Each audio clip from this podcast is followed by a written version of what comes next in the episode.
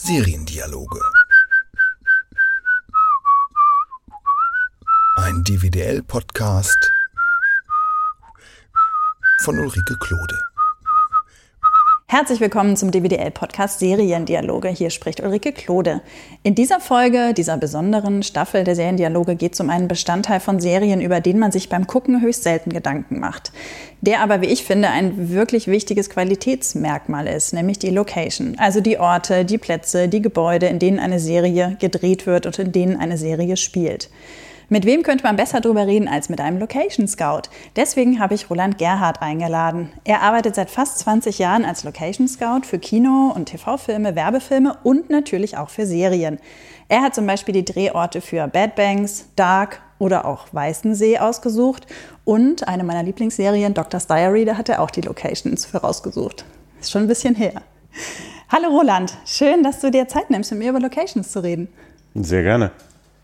Bevor wir intensiv über deine Arbeit sprechen, habe ich folgende Frage. Was macht denn deiner Meinung nach eine perfekte Location aus? Eine perfekte Location. Schwierige Frage, weil Locations ja so, so wahnsinnig vielseitig sind. Aber ähm, es gibt natürlich Schlüssellocations, gerade in, in Serien, äh, die äh, äh, zum Markenzeichen einer Serie werden. Ne? Und äh, wenn, wenn man sowas schafft, eine Location äh, zu finden und zu etablieren in so einer Serie, die eben so prägnant äh, ist, dass man, äh, wenn man die sieht, die Location, dann sagt, ja, das kenne ich, das ist doch von der und der Serie, dann hat man, glaube ich, schon viel geschafft. Fällt dir ein Beispiel ein? Ähm, eine Serie, die schon sehr lange her ist, Berlin, Berlin.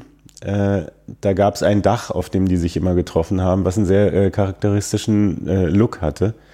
Und ähm, ehrlich gesagt konnten wir da, äh, nach der Serie auf dem Dach nicht mehr so besonders viel drehen, weil immer alle gesagt haben, ja, ja, kenne ich, ist ja das Berlin-Berlin-Dach. Das ist schön und mir fällt das Dach sofort ein, weil ja. Berlin-Berlin habe ich natürlich auch geguckt. Ja. Aber gab es auch schon mal Fälle, wo du das Gefühl hattest, ähm, eigentlich ist diese Location jetzt perfekt und trotzdem konnte das nicht verwendet werden und du dachtest dir, nee, sowas Gutes finden wir auf keinen Fall wieder?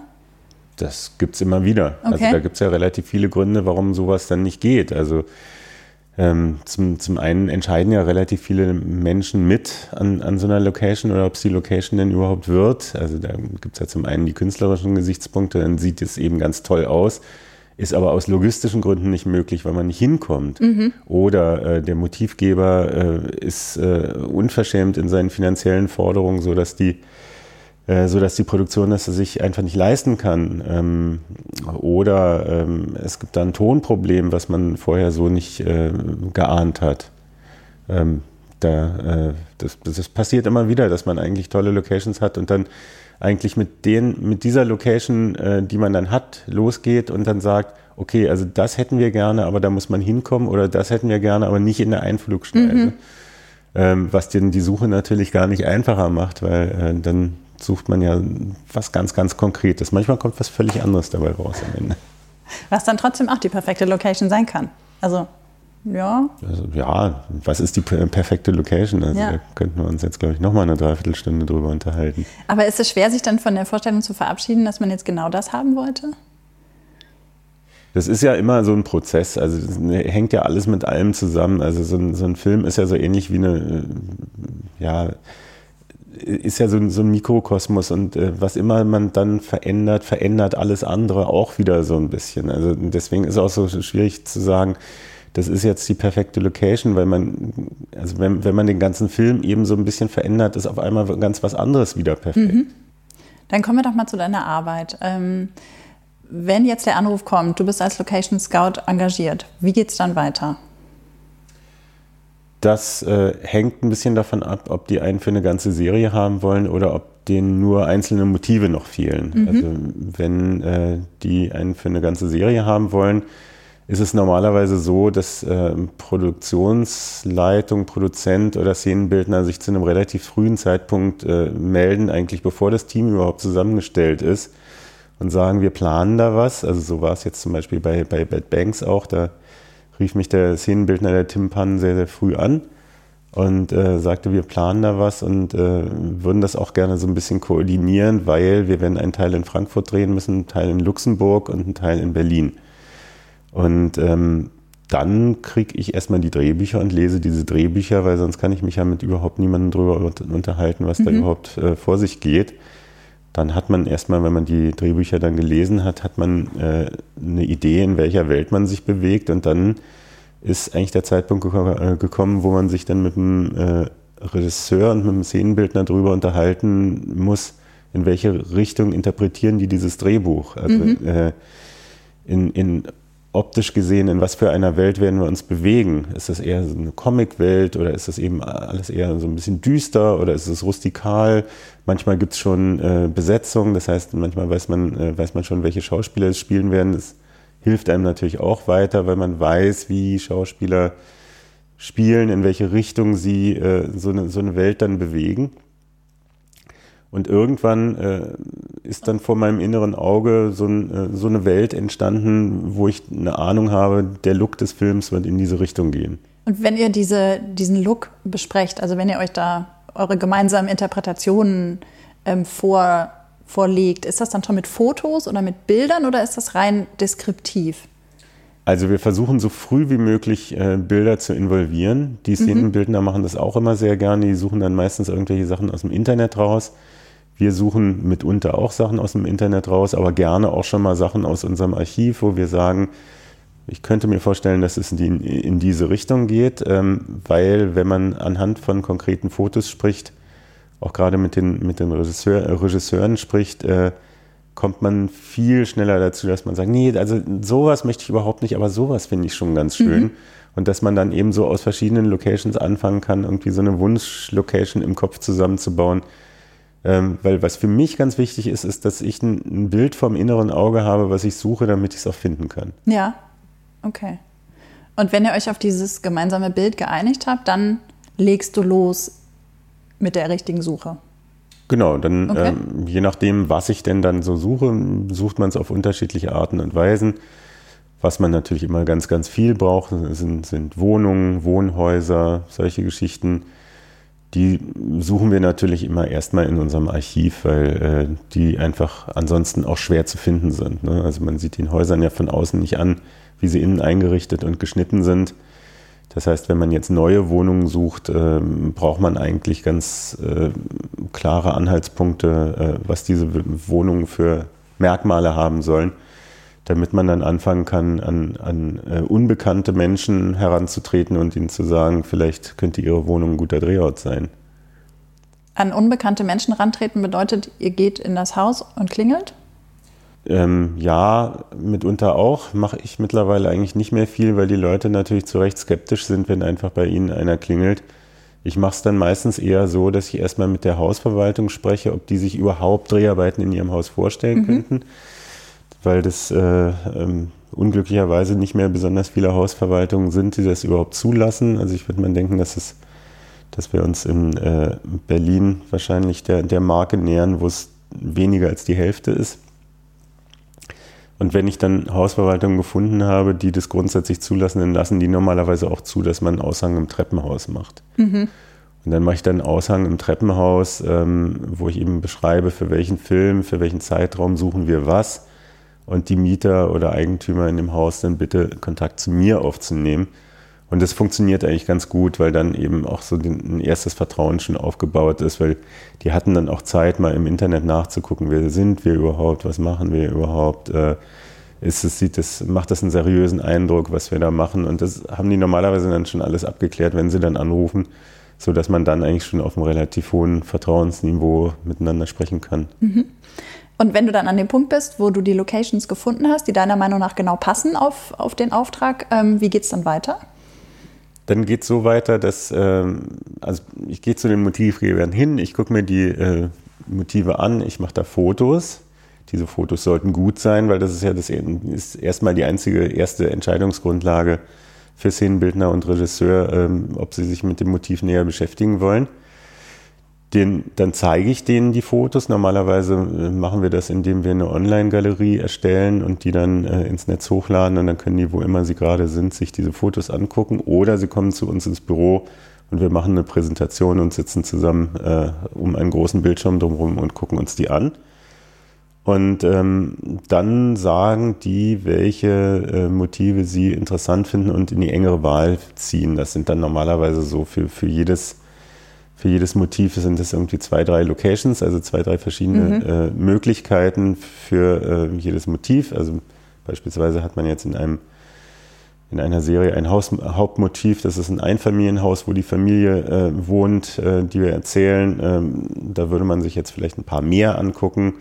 Ähm, und äh, dann äh, organisieren wir, also von Location Networks, die Location Scouts, organisieren eine Motivbesichtigungstour. Und ähm, da kommen dann üblicherweise der Regisseur, der Szenenbildner, der Kameramann und der Produktionsleiter mit, manchmal auch noch ein paar mehr. Und dann guckt man sich mit denen zusammen äh, die Häuser an und äh, jeder sagt dann aus seiner Sicht, was da die Vor- und die Nachteile sind. Mhm. Mm, üblicherweise ist dann halt am Ende, gibt es eine Entscheidung, die finale Entscheidung trifft normalerweise der Regisseur, ähm, welches Haus es denn jetzt werden wird. Äh, und dann übergebe ich die ganze Geschichte an die Motivaufnahmeleitung.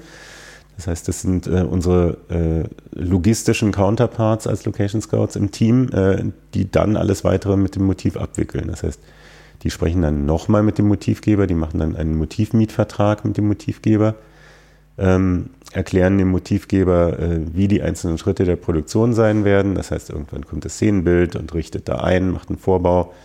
Dann gibt es eine Drehphase und danach wird alles wieder zurückgebaut und äh, am Ende soll es halt alles wieder so aussehen wie vorher und Geld kriegen die natürlich auch noch, mhm. die Motivgeber.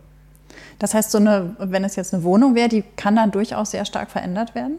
Das ist, äh, ähm, je nachdem, was es für ein Film ist, ist es durchaus denkbar. Also wir haben äh, die ganze Bandbreite, wir haben sogenannte Walk-in-Motive, wo äh, der Regisseur reinkommt und sagt, ist da prima, genauso nehmen wir das, hier müssen wir gar nichts machen.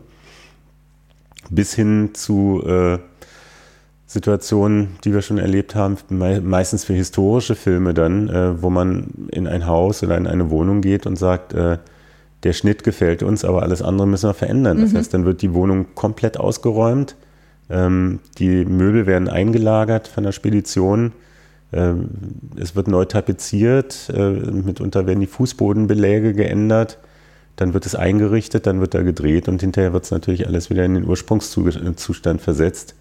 Es sei denn, die Motivgeber sagen dann, ah, die Tapete finde ich aber eigentlich toll, das ist eigentlich viel besser als meine, die lassen wir jetzt mal. Müssen die dann nochmal extra dafür zahlen? Nein. Nein, okay, gut. Das nee, die, die, Pro die, Produktion ist ja froh, dann weniger Arbeit zu haben, weil das äh, äh das dann wieder zurückzustreichen, ist ja natürlich auch nochmal Arbeit. Mhm. Und äh, wie viele Motive sind dann so in einer Serie? Zum Beispiel bei Bad Banks, wie viele Motive habt ihr da rausgesucht? Also da haben wir jetzt letztlich gar nicht so besonders viele Motive rausgesucht, weil Berlin ja einer der kleineren Produktionsorte war. Mhm. Wir hatten relativ viel Geld aus Luxemburg und äh, aus Hessen. Und äh, diese Filmförderungen sind auch immer daran geknüpft, dass man dann entsprechend äh, Drehtage da in den Fördergebieten realisieren muss. Deswegen hatten wir, also ich habe den Drehplan jetzt nicht mehr im Kopf, aber ähm, ich würde mal schätzen, das war vielleicht nur so ein Achtel oder so äh, der, der gesamten Drehzeit, die überhaupt in Berlin war. Ähm, allerdings mit einem riesigen Motiv, nämlich diesem Trade Floor, der eigentlich mhm. in Frankfurt angesiedelt ist, äh, der in Frankfurt so nicht zu finden war, den der Tim Pan mit seinem Team dann hier eingebaut hat in äh, eine ehemalige äh, Ausstellungshalle der äh, Messe von Mailand. Die haben mal sehr, sehr protzig äh, unter den Linden an einer sehr, sehr prominenten Ecke äh, so eine Ausstellungshalle eingerichtet, die sie aber nie genutzt haben, äh, die ein sehr, sehr beliebtes Motiv ist und die eben diese Galerie hat, die äh, für uns ganz, ganz toll war. Insofern haben wir, glaube ich, in Berlin, weiß ich nicht, fünf, sechs Drehorte überhaupt nur gehabt und davon eben diesen einen großen, wo glaube ich, zehn Tage am Stück gedreht worden mhm. Okay, dann nehmen wir mal Weißensee. Ähm, Weißensee hat ja eigentlich fast alles hier in Berlin und im Umland gespielt. Mhm. Ähm, wie viele Motive waren das da? Weißt du das aus dem Kopf? Mhm. Also pro Staffel würde ich mal denken, so um die 40 Motive. Mhm.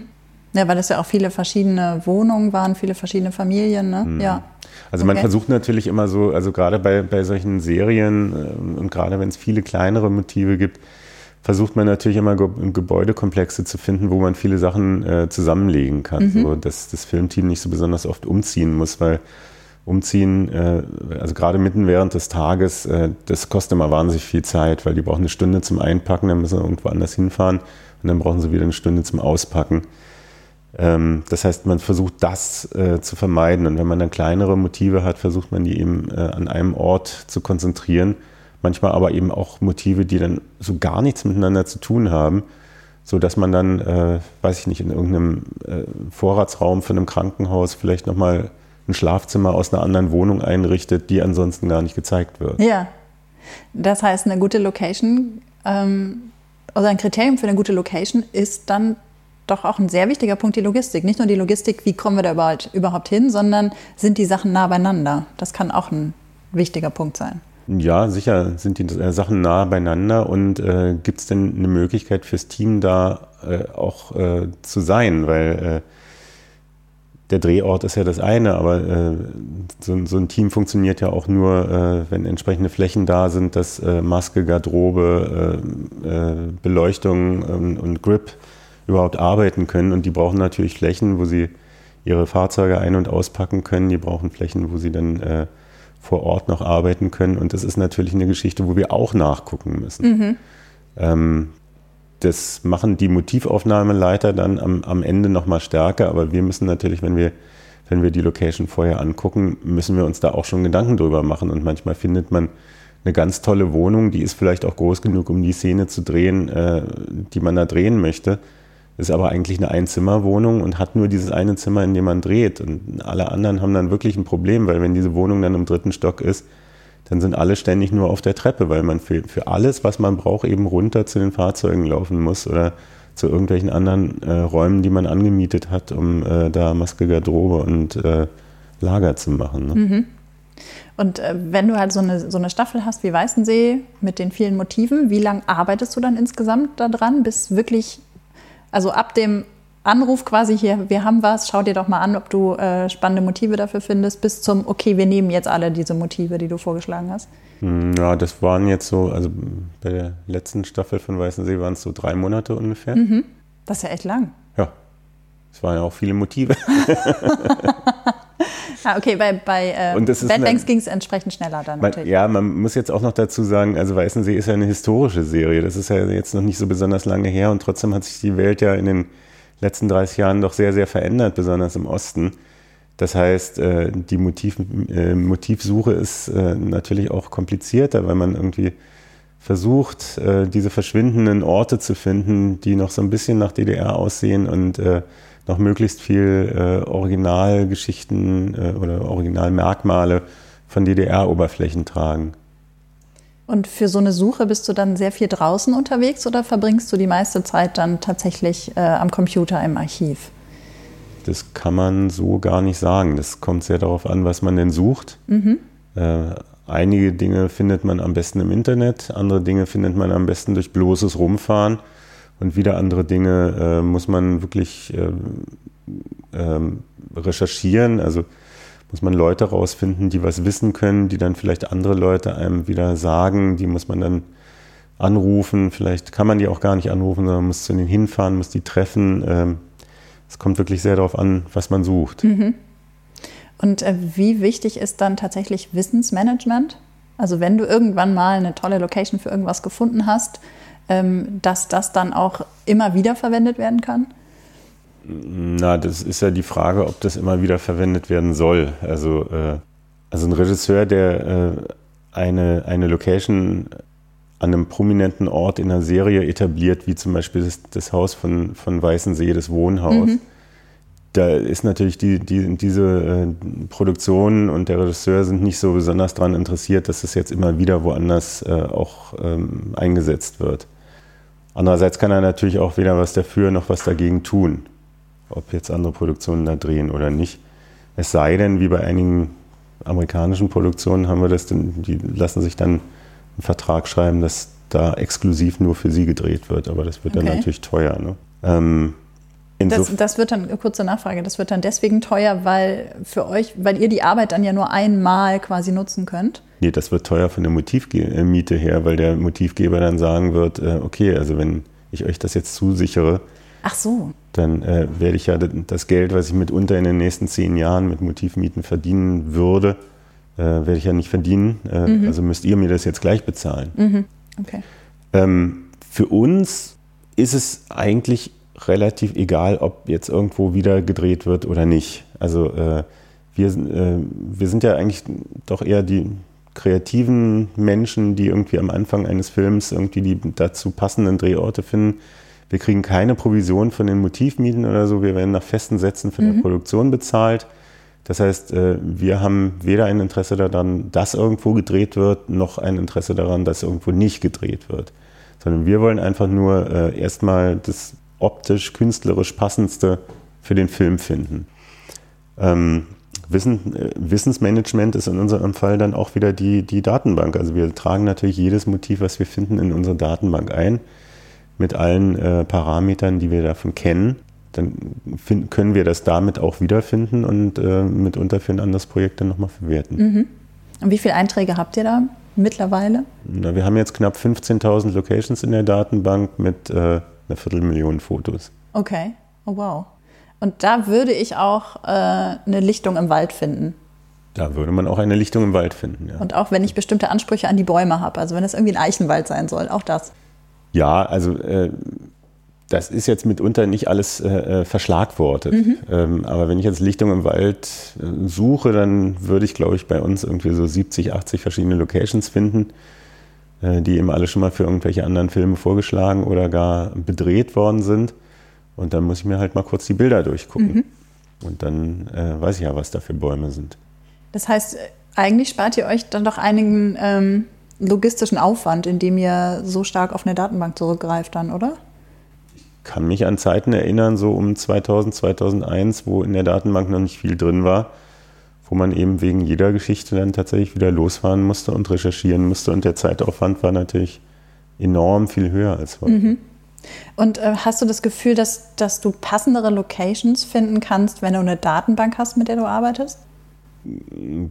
Dass ich die passenderen finde, naja, das kommt ein bisschen darauf an. Also bei, bei so Locations, wo man eben schwer reingucken kann, wie zum Beispiel Wohnungen und Häusern, ja. Mhm. Weil ähm, wenn ich jetzt keine Datenbank hätte und dann losfahren würde, ähm, dann müsste ich mich ja ein bisschen auf mein Glück verlassen und vielleicht hat man viel Glück, aber vielleicht äh, hat man eben auch nicht so viel Glück und findet dann eben im Rahmen dessen, was die Produktion bereit ist, dafür auszugeben, äh, nicht was, was so schön ist, wie wenn man in eine große Datenbank hätte reingucken können. Okay. Wenn du jetzt sagen müsstest, äh, wenn du jetzt Prozentzahlen angibst, wie viel Zeit du wirklich draußen mit Suchen verbringst und, und den Rest der Zeit, den du am Computer verbringst, wie wären die Prozentzahlen da so? 50-50 würde ich sagen. Okay. Und hat sich das im Laufe der Jahre verändert? Na sicher. Also je äh, größer die Datenbank wird, desto, desto mehr kann man natürlich auch äh, potenziell drin finden und desto mehr Zeit verbringt man dann erstmal im, äh, im Büro, bevor man losfährt. Mhm. Und man kann dann quasi gezielter losfahren, weil man sich die Sachen nochmal angucken muss, die man schon vorher dann gefunden hat. Ja, also äh, die Datenbankrecherche am Anfang eines Projekts, die äh, kann ja verschiedene Ergebnisse haben. Ne? Also entweder man findet was mit relativ frischen Fotos, wo man sagt, da brauchen wir jetzt gar nicht nochmal hinzufahren, da können wir gleich mit dem Regisseur hinfahren. Ähm, und ich war vielleicht auch selber schon da und erinnere mich sowieso an die Location, ruft den Motivgeber kurz an, der sagt, äh, kann er sich vorstellen und dann ähm, braucht man dann bis zur Motivbesichtigung mit dem Regisseur nicht mehr hinzufahren. Oftmals findet man aber auch äh, Sachen in der Datenbank, die sind gar nicht mehr aktuell oder man findet was in der Datenbank, da ist was mitfotografiert worden, das war eigentlich gar nicht das eigentliche Motiv. Und mhm. dann weiß man aber, da könnte man aber nochmal hinfahren und sich das mal angucken. Ähm, in solchen Fällen, oder die Fotos sind einfach sehr alt, es wird, wird sich wahrscheinlich verändert haben oder der, der Motivgeber sagt, äh, er hätte gerade vollkommen renoviert und man muss es sich nochmal neu angucken. Und in so einem Fall ist es dann äh, natürlich ein Anlass dafür, dann loszufahren nach dem, was man in der Datenbank gefunden hat. Oder man findet gar nichts in der Datenbank und weiß, äh, man muss halt sowieso raussuchen. Mhm. Ähm, wenn man sich jetzt anguckt, schon alle die Serien, die ich aufgezählt habe, also Weißensee ist ja eine historische Serie, dann Dark habt ihr ja auch gemacht, das ist eine Mystery-Serie, die im ländlichen spielt und Bad Banks Ähm, da habt ihr halt dann eben äh, den Teil gemacht, der im urbanen Berlin spielt. Ähm, das sind ja, ist ja eigentlich eine große Bandbreite schon allein in den Serien. Ähm, gibt es da keine Spezialisierungen mm. bei den Location Scouts? Doch, gibt es. Ähm, also einige, einige Location Scouts spezialisieren sich und andere eben nicht. Mhm. Das hängt von verschiedenen Faktoren ab. Das zum einen so persönliche Vorlieben. Also ich habe zum, zum Beispiel zwei äh, nette Kollegen hier in Berlin, die machen fast ausschließlich Fotoproduktionen. Die arbeiten fast überhaupt nicht für einen Film. Ähm, andere Kollegen machen so gut wie nur Spielfilm, wieder andere machen eigentlich nur Werbung. Mhm. Und ähm, ich fand es eigentlich immer ganz interessant, ein bisschen was von allem zu machen, äh, weswegen ich so eine Spezialisierung nie gemacht habe. Also ich mache zwar schon schwerpunktmäßig eigentlich auch Spielfilm, aber Serien eben schon auch und auch immer mal wieder Werbung. Ach so, und ich hätte gedacht, die Spezialisierung läuft dann eher darüber, ähm, dass man halt bestimmte architektonische Besonderheiten hat in seiner Datenbank quasi oder okay, das ist jetzt der Spezialist für ländliche Drehorte oder das ist der Spezialist für Berlin, das ist der Spezialist für Frankfurt oder so. Also das gibt es natürlich auch. Also mhm. es gibt eine starke regionale Spezialisierung, die einfach damit zusammenhängt, dass die Produktionen äh, natürlich gerne Leute von vor Ort beschäftigen, weil sie dann zum einen weniger Kosten haben, die müssen denen kein, kein Hotel bezahlen. Ähm, und äh, zum anderen natürlich äh, auch hoffen, dass sie sich dann vor Ort da besser auskennen. Will heißen, Location Networks äh, ist eine Berliner Agentur und ich würde mal sagen, so 60, vielleicht 70 Prozent sind Berlin und direktes Umland dessen, wo, wo wir so hingeschickt werden oder mhm. wo, wo wir so Motive suchen. Aber es gibt eben auch durchaus den anderen Fall, äh, dass es zum Beispiel dann äh, Regisseure gibt oder Szenenbildner, die sagen, ich möchte gerne mit diesem Location Scout zusammenarbeiten. Es ist mir jetzt erstmal egal, dass der aus Berlin ist, wir aber an der Nordsee drehen. Ich schicke den da trotzdem hin. Mhm. Ähm, das muss der dann natürlich gegenüber der Produktion durchkriegen, aber das kriegen die dann schon durch. So ein hoher äh, Kostenfaktor sind die Location Scouts dann am Ende eigentlich auch nicht. Und äh, was sind so deine Lieblingsaufträge? Also ich arbeite sehr, sehr gerne tatsächlich außerhalb von Berlin, äh, weil äh, das Arbeiten einfach sehr, sehr viel angenehmer ist in kleineren Städten und auf dem Land, weil äh, die äh, Berliner äh, mittlerweile eben auch schon viel Kummer gewöhnt sind, was, was Film angeht. Ne? Also die Stadt äh, hat ein sehr, sehr starkes Wachstum erlebt, was, was das Drehaufkommen angeht. da ist natürlich die ganze, ganze Branche tendenziell froh drüber. Aber ähm, das ist natürlich auch eine Geschichte, die äh, dann besonders Gegenden, in denen sehr, sehr viel gedreht wird, äh, sehr viel zumutet und abverlangt. Mhm. Weshalb äh, das Suchen und Finden von Drehorten in Berlin mittlerweile wesentlich äh, komplizierter ist, als äh, wenn man zum Beispiel in kleinere Städte im äh, mitteldeutschen Raum fährt. Mhm. Das heißt, dass äh, nicht nur die Motive, die schon irgendwie belegt sind im Kopf der, der, des Publikums, sondern auch die Leute sind einfach offener und haben nicht so Vorbehalte dagegen, dass bei ihnen gedreht wird. Ja, das geht ja schon los bei der Verwaltung. Also die Berliner Verwaltung ist ja tendenziell äh, überlastet. Das heißt, wenn Sie äh, in Berlin ähm, wissen möchten, kann ich in einer bestimmten Straße drei Wochen am Stück drehen, dann müsste man das eben anfragen über die Verkehrslenkung Berlin. Da gibt es so eine extra, so eine speziell geschaffene Stelle der Polizei, die sich mit Drehgenehmigungen beschäftigt.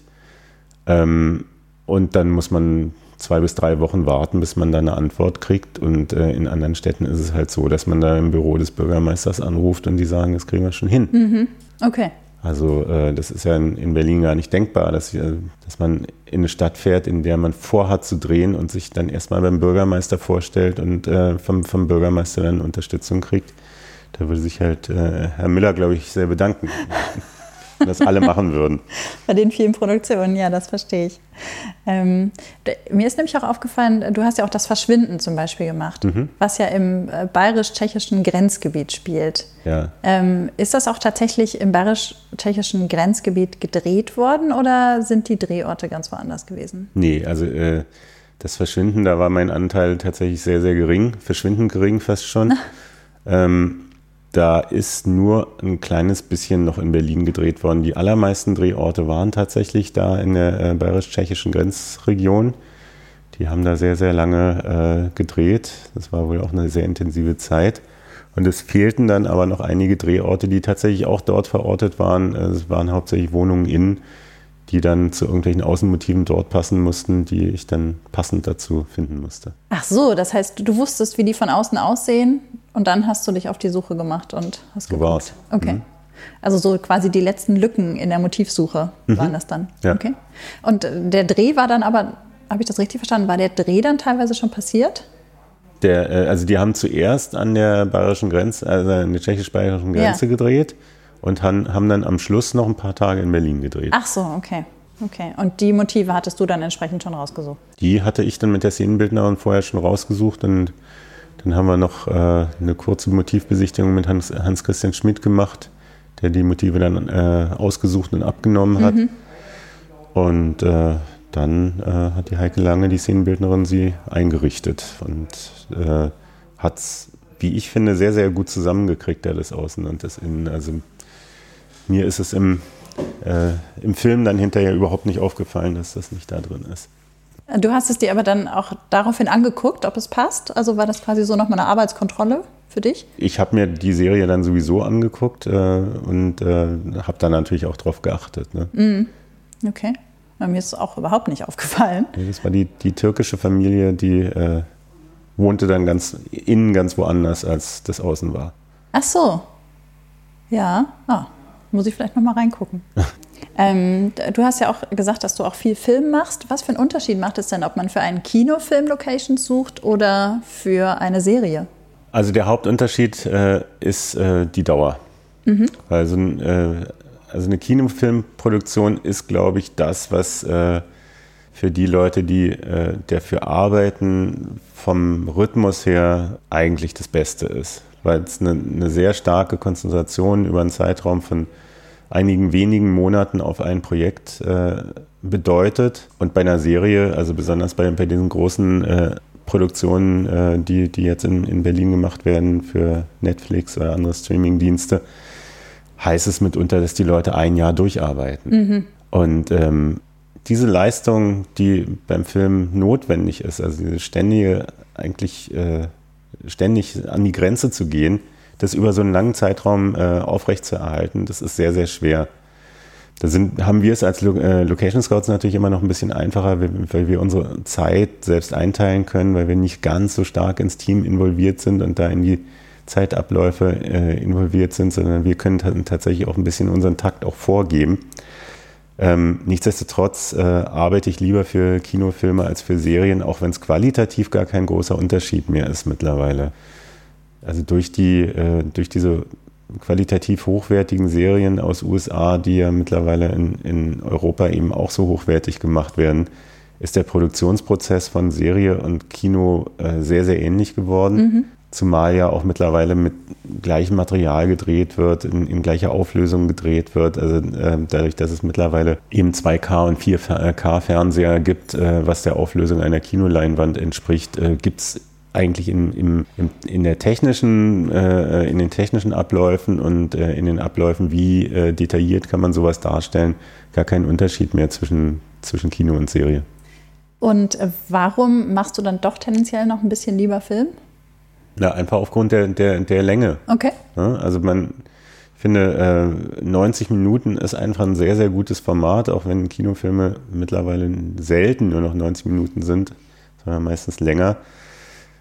Aber ähm, das ist nicht so ein Ungetüm wie so eine Serie. Ne? Mhm. Also ich habe jetzt Anfang des Jahres habe ich Dogs of Berlin gemacht, eine äh, Netflix-Serie, die jetzt irgendwann kommen wird es sind halt einfach irre viele Drehorte, die mit, mit denen man dann zu tun hat. Es sind irre viele Bücher. Ist, man muss das immer aber alles parat haben, weil die Folgen werden ja nicht einzeln gedreht, sondern werden dann eben auch in Blöcken zusammengedreht. Das heißt, äh, die, die logistischen Anforderungen und gedanklichen Anforderungen bei solchen Serien sind wesentlich höher und ähm, teilweise, glaube ich, auch wirklich zu hoch. Also das ist äh, passiert bei den äh, bei solchen großen Serienprojekten immer wieder, dass dann äh, Abteilungen und Leute da auch überfordert werden. Mhm. Und das merkt man dann an der Qualität später an der Serie? Oder gar nicht unbedingt? Im schlechtesten Fall ja. Mhm. Noch weiter runtergebrochen, ähm, wenn man sich jetzt internationale Projekte anguckt, also internationale Serienprojekte, du hast Dogs of Berlin, Berlin gerade angesprochen, ähm, für Dark habt ihr ja auch, hast du ja auch gearbeitet. Ähm, und dann im Vergleich so kleinere deutsche Projekte, wie zum Beispiel eben Doctor's Diary. Ähm, Gibt es da einen Unterschied von den Locations her? Also Doctor's Diary, muss man ja mal dazu sagen, war ja vor dieser Serienrevolution. Mhm. Also Doctor's Diary ist wirklich noch äh, doch eher eine, eine Serie im äh, deutschen Vorabendformat gewesen. Da gab es einen ganz eindeutigen Unterschied in den, äh, äh, in den Locations, weil das eine Serie äh, sein musste, die eben auch relativ billig sein musste. Dadurch kommen, fallen viele Locations schon mal aufgrund von teurer Logistik oder teuren Motivmieten weg. Ähm, dann kommt noch dazu, dass Dr. Diary ja auch in der Auflösung gedreht worden ist, dass man dann viele Sachen auch gar nicht mehr so sah. Also da konnte man sowieso ein bisschen schlunziger arbeiten, als man das heute konnte oder heute kann. Ähm, ja, also der, äh, Wirtschaftlichkeit äh, ist bei Serienformaten oftmals wesentlich wichtiger als bei Kinospielfilmen. Mhm. Auch deswegen machen Kinospielfilme oftmals mehr Spaß, weil äh, Serien sind ja vor allem bei Produzenten deswegen so, so beliebt, weil man damit einfach viel, viel mehr Geld verdienen mhm. kann als mit äh, Kinospielfilmen. Erstens weiß man schon vorher, wie viel man verdient, weil man ja äh, das Ganze mit einem, äh, mit einem Fernsehsender oder mit einem Streamingdienst schon vorher ausgehandelt hat. Und dann ist es halt einfach durch die pure Menge, dadurch, dass man eben acht oder zehn oder zwölf Folgen macht, haben viele Leute lange zu tun und verdient die Produktion am Ende eben gutes Geld. Bei einem Kinofilm ist es immer sehr unwegsam. Dann kommt der Kinofilm an einem, äh, an einem Wochenende ins Kino, wo alle lieber ins äh, Freibad gehen und äh, kommt eine Woche später der neue Star Trek, kann es sein, dass ein ganz toller Kinofilm einfach nicht geguckt wird. Mhm. Und das wirkt sich dann ja aber gar nicht unbedingt auf die Locations aus. Nur man braucht halt einmal die Locations für alle Folgen was im Endeffekt ja dann auch trotzdem noch wirtschaftlicher ist, auch wenn es wie bei Weißensee vielleicht sehr viele Motive gibt, aber es ist ja trotzdem, es gibt ja auch Filme, wo es sehr viele Motive gibt. Ja, ja. Also deswegen ist es ja dann immer noch die Wirtschaftlichkeit das Entscheidende. Ja. Okay. Das heißt, du sagtest gerade, Doctor's Diary ist ja vor diesem Serien, wie hast du es genannt? Serienhype hast du nicht gesagt, äh, vor dieser Serienrevolution entstanden. Ja, es gab so eine Qualitätsrevolution, ja, ne? Genau. Und das heißt, ähm, auch jetzt für so eine für eine ähnlich geartete Produktion wie Doctor's Diary würde jetzt auch mehr Aufwand von den Locations her betrieben.